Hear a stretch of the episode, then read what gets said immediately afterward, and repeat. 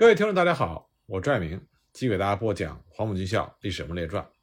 我们接着来讲中条山。上次我们就说到，中共方面向卫立煌表达了愿意积极合作的意向。那么，对于中共方面的这种坦诚之见，卫立煌自然是知道其中的厉害。他积极要求中共方面采取直接配合。卫立煌当时对胡宗南说：“如果蒋介石同意他和中共谈判，他觉得自己有八分的把握。”可以让双方建立起密切的合作关系。那么胡宗南也接受了卫立煌的建议，他就和卫立煌联名致电给蒋介石，说国共关系应该努力的缓和，需要重新调整，并且一劳永逸的解决国共关系和中苏关系这些棘手问题。那么蒋介石的内心深处对于共产党有了很深的戒心，所以他自然不会退让半步。他给胡宗南、卫立煌的电文批示说。中共电文乃是专门对我前方将领进行离间和宣传，不能轻信。那么，事实上，中共军队的外线配合作战在规模和战果上不容小觑。根据统计，仅五月间，中共方面就攻克了日伪军据点三十一个，毙伤敌伪军三千五百人，俘虏日军三十五人，伪军一千八百三十四人。但是呢，这对于当时已经处于败势的国军的作用是非常有限的。客观来说，八路军在百团大战之后，对于军事失利和力量的损耗是颇为忌惮的。再加上中共方面出兵的时候，国军这个时候已经开始组织成建制的有序撤退，因此八路军的配合作用自然是非常有限。即使八路军进行积极的配合，中条山会战仍然是难以取胜的，因为中日双方的国力和军事力量十分的悬殊，而当时中国共产党抗战战略的主要着眼点是在于。拖住日军的进犯，或将其侵略的范围缩小，因此在战果上很难取得具体战役的胜利。总的来说呢，中条山会战发生的时候，正好赶上国共关系经历了皖南事变之后处于低谷的时期。从《大公报》当时的三篇社论来看，会战失败虽然是国民政府消极抗战、积极反共所致，但也折射出民众普遍存在的对国共合作态势不甚乐观的态度。像黄炎培，他就认为国共凡是互信不足，则共事难成。从事件的结果来看，重庆政府尽管有意把战事失利的责任推给共产党，但是民众并不买账。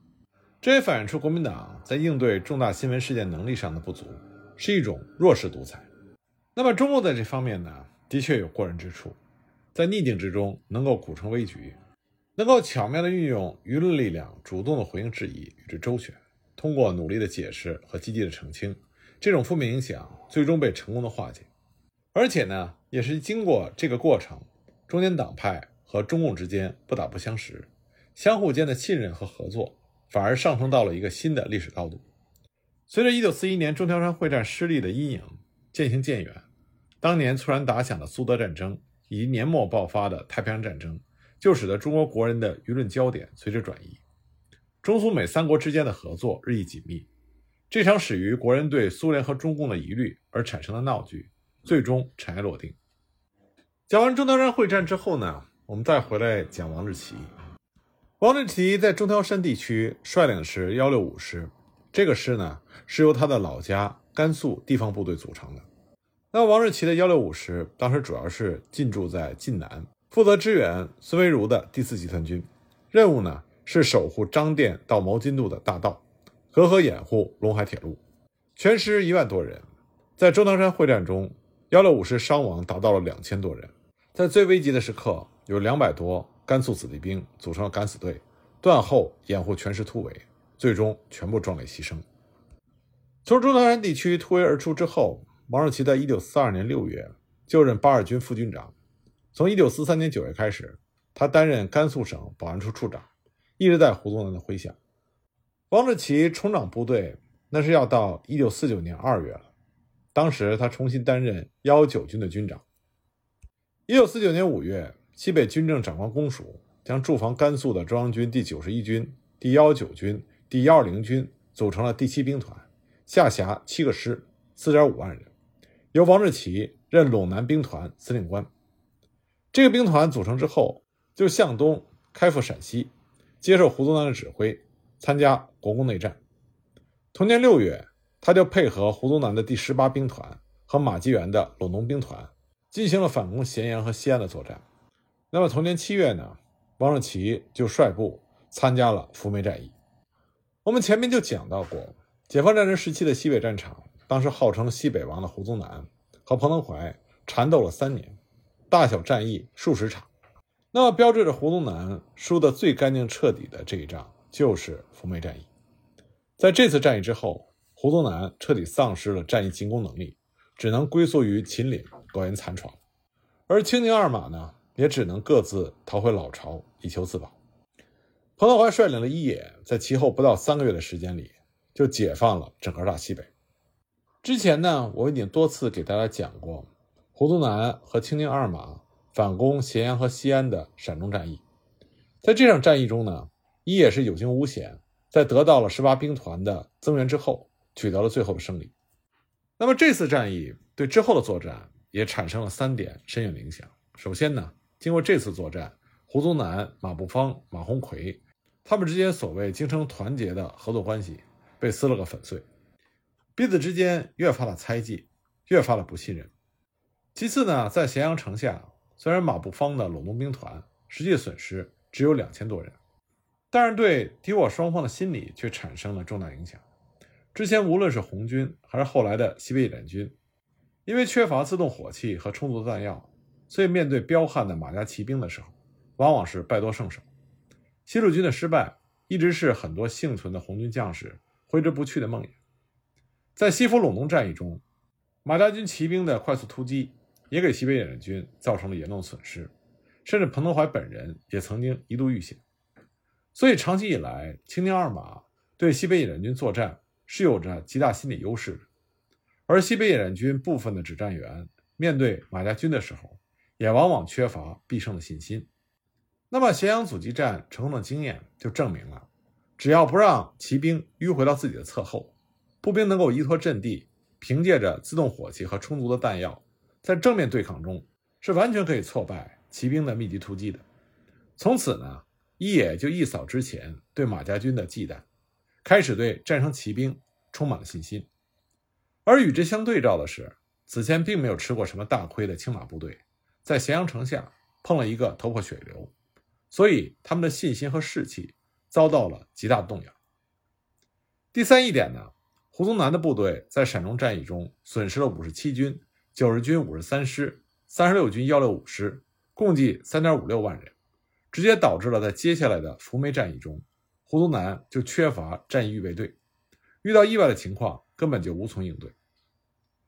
陕中战役结束之后。胡宗南和马步芳、马鸿逵各自向后收缩兵力，改取守势。胡宗南部的九十军撤到了周至以西亚伯镇、横渠镇地区，三十六军迁幺二三师撤至眉县，十八兵团的六十五、三十八军除了各以一部活动于武功南北和七水河以西地区，主力呢集结在扶风以南、渭河以北的陇海路两侧。另外，以第一军撤至宝鸡。十七、六十九、五十七军各一部，控制西安以南土地岭至宝鸡一线以及秦岭北路的要隘。那么，王志奇所率领的幺幺九军就撤至武功、扶风一线。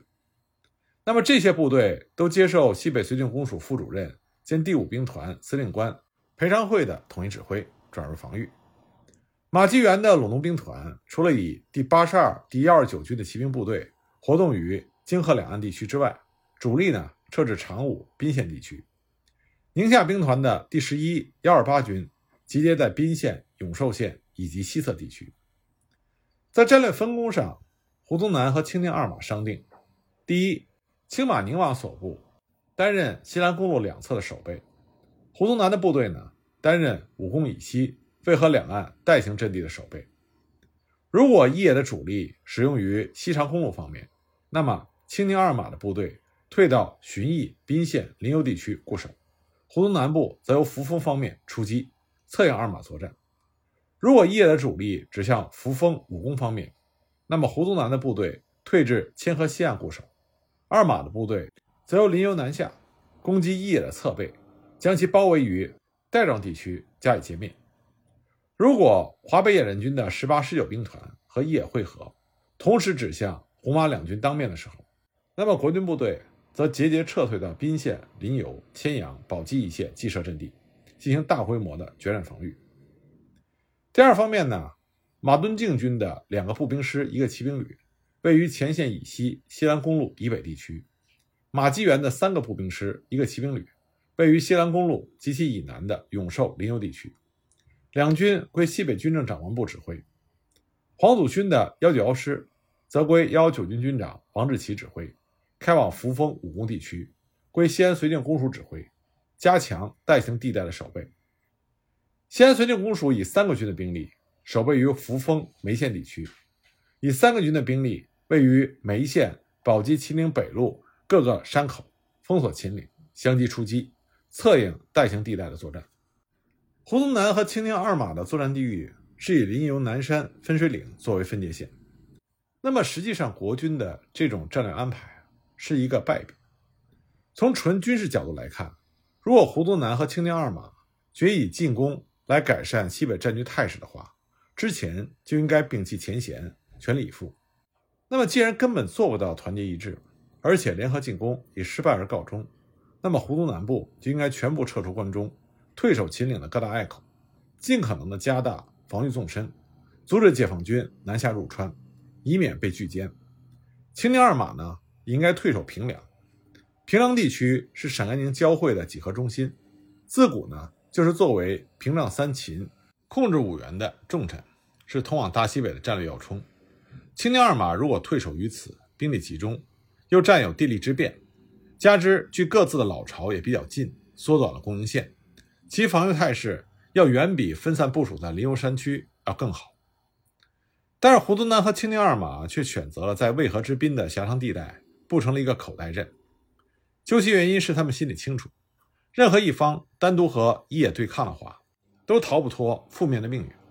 所以他们只好抱团取暖。不过，他们又各怀鬼胎，幻想着借助对方的力量削弱解放军，保存自己的实力。所以，胡宗南和青宁二马的部署都是既可以联合作战，又可以保存自己。不同的是，胡宗南害怕被歼而兵力集中，青宁二马呢惧怕被歼而兵力分散。这样的联合作战是不可能取胜。那么，胡宗南之所以做出这样的选择，其中有一个重要的客观原因，那就是军粮问题。关中地区西起宝鸡，东至潼关，南以秦岭，这是秦岭北路一个长条形的渭河冲积平原，东西长约三百六十公里，自古就号称八百里秦川。这里土地肥沃，风调雨顺，农业发达，是西北最主要的产粮区。每年的六月下旬到七月上旬，关中地区的春小麦就陆续开始成熟收割。那么部队无粮则自乱。身为一方统帅，胡宗南怎么可能舍得放弃那些即将到手的大批麦子呢？虽然说陕中战役，胡宗南丢失了关中平原的东部，但毕竟他手里还有关中平原的西部，可以获得的军粮数目仍然是非常可观的。如果胡宗南全军，一刻不停地奔入贫瘠缺粮的秦岭，那么所需的军粮只能全靠汉中地区接济。山道难行，军粮的转运非常的困难。不过，虽然胡宗南他不舍弃关中西部，拥有一定的客观理由，但他所做的部队配置却是非常不恰当的。关中西路武功、扶风、岐山、凤翔、宝鸡、梅县，北靠渭北山系，南临秦岭，西接关山山脉。形成了一个南北约一百里、东西约二百里左右的天然的带形地带。胡宗南将所部尚属完整的几个主力军一股脑地摆在这里。他的具体部署是：以王志奇作为军长的幺九军的二四四师，沿着武功七水河西岸配置第一线阵地；二四七师在扶风武功间配置第二线阵地，并且以一部在武功的西北构筑了前进据点。掩护二四四师左翼，幺九幺师在扶风县及其以西地区配置预备阵地。那么王志奇幺九军的作战重点就是保持西安凤翔公路及其两侧。三十八军军长李振西下辖的幺七七师位于武功七水河西岸，左翼连接二四四师，在西北农学院附近配置了第一线阵地。五十五师在扶风高王寺上下安章东方村。配置第二线阵地，幺七七师、五十五师各一个团，归军部直接指挥，在小站、南窑、罗集镇以东地区配置预备阵地。这个军的主要目的呢，是要重点保护扶风、武功南远。幺九军和三二八军作战地域是以后河作为分界线。那么，由十八兵团司令官李振兼任军长的六十五军，他的幺八七师在武功车站附近，左接幺七七师，构筑坚固阵地，加强守备。幺六零师在扶风附近配置第二线阵地。幺八七师、幺六零师各一个团，归军部直接指挥，在梅县车站以及以东的齐家村地区配置预备阵地。六十五军的重点是要保持于陇海路左右。三十八军和六十五军的作战地域是以扶风、武功南原作为分界线。军长陈干才所率领的九十军，其麾下六十一师在清华镇地区配置第一线阵地。原来七十六军二十四师配置给九十军，在梅县城郊配置预备阵地，并且加强有一个炮兵营。五十三师呢，作为军预备队，驻守在华崖镇以东地区。九十军的重点。是要保持于西安宜店镇公路及其南侧。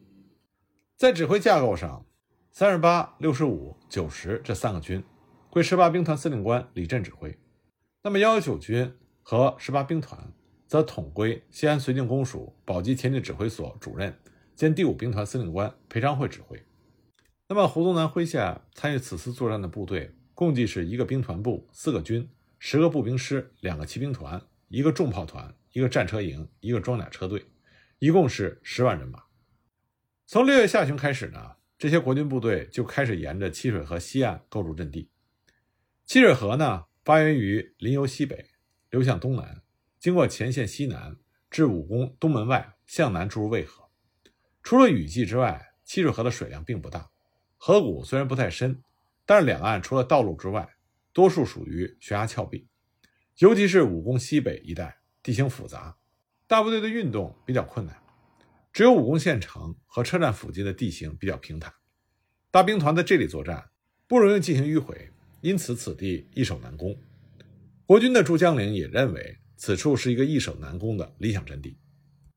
国军四个军就这样在渭河的两岸成一个梯队并肩展开。胡宗南要求在做阵地配备的时候，师、团、营各自要形成三线。重重叠叠，星罗棋布。那么，也有国军将领将其讽刺为“牛拉屎的阵地”，但胡宗南不以为然，反而自鸣得意。他觉得这样一来，阵地纵横，互成犄角，解放军很难形成合围。那么，在作战预判上，胡宗南认为他这四个军的左翼有青宁二马的部队以及临游山区的平户，右翼呢则是秦岭。如果解放军要先对付他这四个军，只能沿着陇海铁路、西兰公路的两侧发起主攻，届时他这四个军集结抵抗、集结撤退，等到解放军深入到扶风、梅县这个代行阵地，就可以命令第一军、三十九军、十七军由秦岭北山口、大散关、斜峪关一带向北出击，